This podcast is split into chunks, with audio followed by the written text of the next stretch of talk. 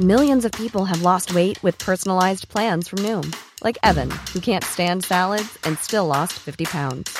Salads, generally, for most people, are the easy button, right? For me, that wasn't an option. I never really was a salad guy. That's just not who I am. But Noom worked for me. Get your personalized plan today at Noom.com. Real Noom user compensated to provide their story. In four weeks, the typical Noom user can expect to lose one to two pounds per week. Individual results may vary.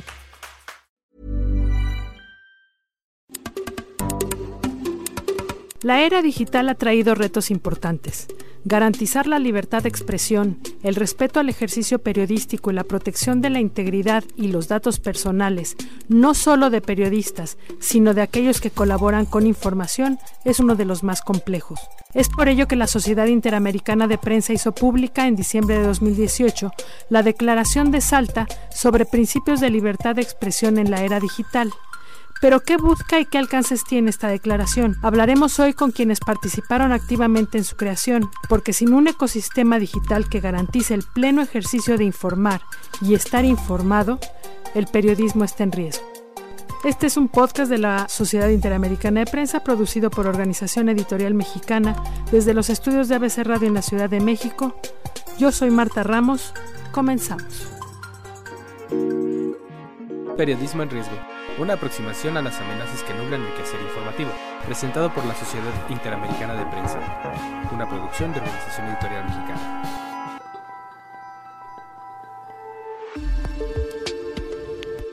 Roberto Rock, director del portal La Silla Rota. En 1994 se firmó la Declaración de Chapultepec para garantizar la libertad de expresión y la libertad de prensa. Tú participaste en su elaboración. La declaración estableció entonces que una prensa libre es condición fundamental para que las sociedades resuelvan sus conflictos. Esa declaración la han firmado y asumido varios gobiernos desde entonces. ¿Por qué resultó necesario ahora la declaración de Salta? estamos efectivamente por eh, festejando este año 25 años de la declaración de Chapultepec. Fue una cumbre desarrollada en este, precisamente en el castillo de Chapultepec, en un entorno muy complejo para la libertad de prensa y la libertad de expresión en el continente, particularmente en América Latina, donde prevalecían eh, dictaduras y otro tipo de, de amenazas eh, contra estas libertades. Hay que subrayar que eh, la libertad de expresión es una, una, libertad que cobija cualquier otra libertad, la libertad de movimiento, la libertad de emprender, la libertad de tomar decisiones en democracia, dependen de la libertad de expresión.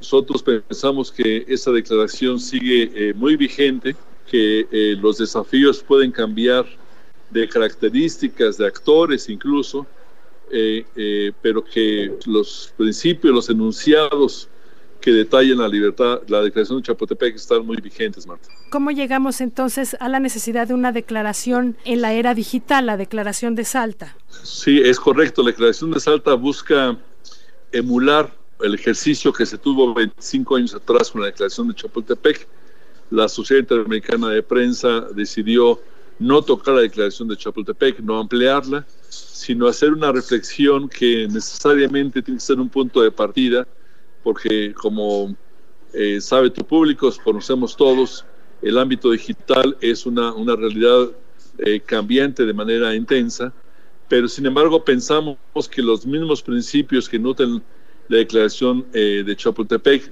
están presentes también en el espíritu de la declaración eh, de Salta en materia de libertad de expresión, en materia de respeto a los individuos, en materia de la construcción colectiva de una democracia. Pensamos que hay eh, desafíos nuevos, que los grandes concentradores de información y, del desarrollo tecnológico, como muy notablemente son Google, son Facebook, eh, eh, todas las aplicaciones de mensajería que surgen actualmente representan, sí, tal vez el mejor momento de la comunicación que haya conocido la humanidad, pero también desafíos muy importantes que deben ser bajo, puestos bajo el foco del debate público y de la alerta ciudadana para garantizar que estas libertades sigan vigentes. Y como sucede con la declaración de Chapultepec, que la CIP se acerca con líderes, eh, con eh, estatistas, para que se sumen a la defensa de los derechos de expresión y los derechos de prensa.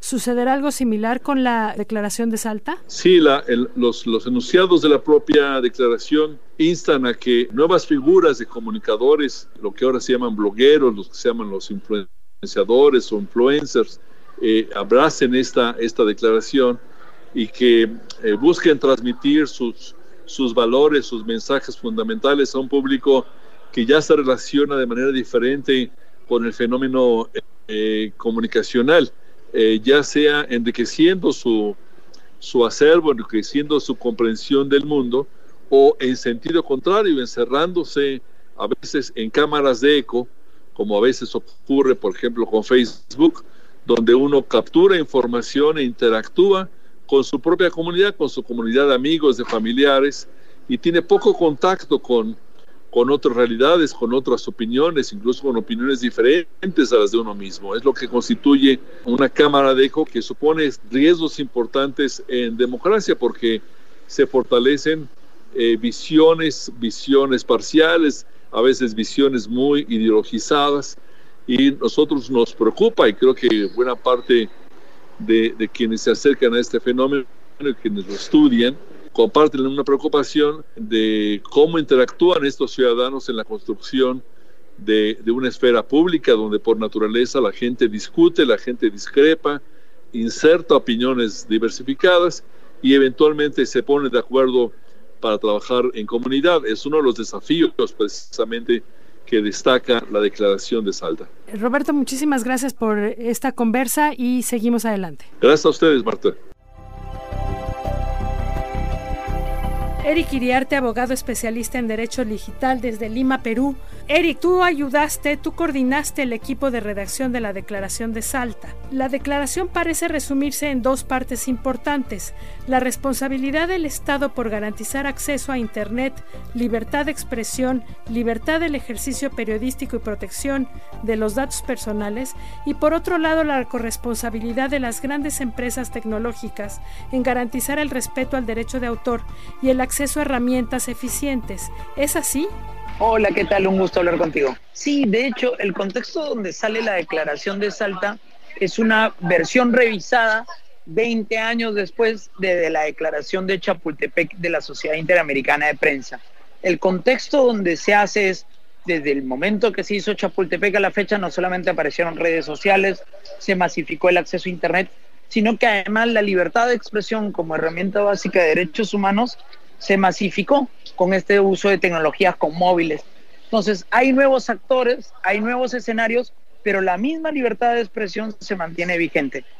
La declaración de Salta es pues una versión complementaria de la declaración de Chapultepec, no la reemplaza, no es que sea la versión 2.0, sino que al contrario es una herramienta añadida para lo que ya se tenía. Y los puntos claves son estos, libertad de expresión por un lado y responsabilidad de aquellos que tienen el encargo de gestionar los contenidos a través de estas plataformas digitales. Se meten a puntos muy específicos del área digital, advierten del bloqueo a accesos, de la intervención en cuentas personales y de la participación, me imagino, de casos que hemos visto en Facebook y en Google, de la participación de estos grandes en dar información privilegiada o que debería ser privada a gobiernos o instancias de investigación. Claro, esto se complementa además con una serie de declaraciones de Naciones Unidas, de los relatores de libertad de expresión y sobre protección de datos personales, que en estas herramientas lo que tienen que hacerle es facilitarle la vida al ciudadano y no facilitarle la vida a aquellas entidades públicas o privadas que intenten controlar a la ciudadanía de una manera u otra. Entonces, no solamente es un punto, eh, algo muy específico, si quieres llamarlo de alguna manera, sino que al contrario está dentro de un contexto muchísimo mayor de evitar la vigilancia masiva por parte de gobiernos o entidades privadas sobre los ciudadanos. El punto 12 a mí me llama mucho la atención, lo resumo actores del ecosistema digital deben lograr un balance adecuado entre la libertad de expresión, los derechos de autor y la propiedad intelectual. Me imagino que esto condensa un montón de problemas con los que nosotros periodistas y nosotros editores de varios medios nos vemos todos los días, ¿no? Eh, suben notas sin el crédito, pero también lo hacen las gentes de manera particular. Ah, ah mira, ah, también hay una dinámica nueva. Si tú tienes la posibilidad de que toda la ciudadanía pueda tener instrumentos digitales y generar contenidos todo el tiempo, un poco que se comienzan como a diluir los límites de los derechos de autor. Pero si alguien tiene que protegerlos, fundamentalmente, son los mecanismos de comunicación social, porque son los primeros interesados en resguardar los derechos de autor de terceros para ejercer su propia libertad de expresión y que terceros no vulneren su derecho de autor. son delicados equilibrios que con la tecnología pueden pasar dos cosas bastante diferentes. Por un lado, o se exacerba uno de los derechos en detrimento del otro, normalmente libertad de expresión en detrimento del derecho de autor, o se logran equilibrar de modo tal que se respeten los derechos de todos aquellos que utilizan las herramientas. En este caso, ¿tú ves más regulación o ves más mediación? Mediación sería el término más idóneo. Si tú generas regulación o sobreregulas, fenómenos que ya están regulados, porque la libertad de expresión o el derecho de autor ya son derechos humanos, pues lo único que estarías generando es o generar policías privadas o le das una sobreregulación al sector privado que termina afectando a los usuarios que libremente quieren utilizar las herramientas. O del otro, los gobiernos utilizan esta sobreregulación para intentar o manipular o intervenir en la gestión de contenidos por parte de actores como los periodistas y aquellos que estamos dedicados al tema de libertad de expresión. Parece que poner todo esto por escrito debe haber sido un camino largo porque cada una de las frases no tiene desperdicio. Uno lo lee y es como, ah, sí, esto ya me pasó y cómo quisiera yo detener esto y cómo puedo yo hacer o no lo había yo expresado también. ¿Cuánto tiempo les llevó redactar la, la declaración de Salta? Mira, el ejercicio de la revisión de Chapultepec creo que empezó inmediatamente después de Chapultepec. Si esto es un texto que tiene por lo menos una veintena de años, pero sí es algo importante, el grupo final que estuvo trabajando fue casi un año, que se hizo consultas a actores eh, de la sociedad civil, del sector privado, de la academia, periodistas, activistas, de la industria de Internet, en varias consultas que finalmente en Salta llegó a la sesión final y fueron la Asamblea General de la Sociedad Interamericana de Prensa quien adoptó la Declaración de Salta como un instrumento de modernidad para además proporcionárselo, entre otras cosas, a los gobiernos de América Latina, la OEA, para que puedan tomarlo como base para una declaración regional sobre la temática. Pues felicitamos el principio porque en realidad yo sé que llegar a un documento de esta naturaleza cuando pretende abarcar regiones tan grandes, tan plurales y tan diversas debe haber sido un camino largo. Te agradecemos muchísimo la conversación. No, a ti muchas gracias y, sobre todo aquí pudimos intervenir también Edison Lanza, relator para libertad de expresión, Ricardo Trotti, eh, Rock, que, es de, México, de, la Sierrota, también Gustavo Mome, que era el presidente de la CIP en ese momento. Entonces, fue un comité multidisciplinario y la verdad creo que fue un buen producto que es utilizable para la libertad de expresión en la región. Muchísimas gracias. Edison Lanza, de la Comisión Interamericana de Derechos Humanos, también participó activamente en la redacción de la Declaración de Salta. Sin embargo, Edison, al momento que se grabó este podcast, estaba en un foro de libertad de expresión en Londres, del que promete platicarnos en la próxima entrega de este podcast. Ricardo Trotti, director ejecutivo de la CIP. Hemos estado platicando con Roberto Rock, con Eric Iriarte sobre la declaración de Salta, sus contenidos y su trascendencia. Sin embargo, no debe haber sido fácil conseguir que este documento, que esta declaración fuera apoyada por más de 70 organizaciones alrededor del mundo. ¿Cómo fue este proceso? ¿Cómo sucedió? ¿Cómo se lo presentaron a todos los integrantes de la CIP y más allá? Bueno, en, realidad fue un proceso bastante oportuno, rico, fructífero, porque muchas organizaciones a nivel mundial y a nivel regional en, en, Latinoamérica están pensando justamente en establecer ciertos criterios en materia de libertad de expresión digital, porque a todos nos ha tomado un poco por sorpresa esta gran evolución de la libertad de expresión y hay muchas confusiones, especialmente en materia de deberes, de derechos y cosas muy puntuales que tienen que ver con, por ejemplo, derecho al olvido, propiedad intelectual, difamación, extraterritorialidad, etcétera. Así que yo diría que fue un diálogo muy rico con todas las instituciones y una forma de ir aprendiendo sobre el camino. En conclusión, diría que todo el mundo se prestó con muy profunda predisposición para ayudar y establecer criterios. Y obviamente hubo divergencias entre diferentes asociaciones, pero también hubo muchos consensos. Yo imagino que no hubo ninguno que supusiera que este documento no era necesario. Sin embargo, eh, quiero suponer que debe haber habido, como lo he visto cuando uno platica con colegas, desde quien se quería ir a la yugular de empresas como Google y Facebook hasta quien no quería tocarlos ni con el pétalo de una insinuación. Sí, totalmente. Siempre tenemos una relación que muy bien en, inglés se la, se la denomina de frenemies, ¿no? Es decir, eh, esa relación entre amigos y enemigos al mismo tiempo.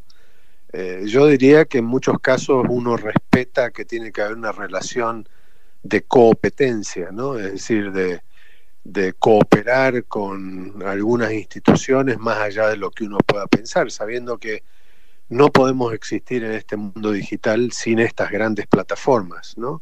Es decir, entonces hay una relación que yo diría, Marta, que se dio en la misma interna de la CIP cuando estuvimos dialogando y debatiendo este tema en la Asamblea durante la reunión de Salta. Es decir, no es que tengamos una posición eh, homogénea dentro de la CIP. En la CIP también hay mucha gente que opina diferente y sobre todo ahí es justamente donde se basa la libertad de expresión, eh, basada prácticamente en lo que es la pluralidad y la diversidad de opiniones y perspectivas sobre un mismo tema, ¿no?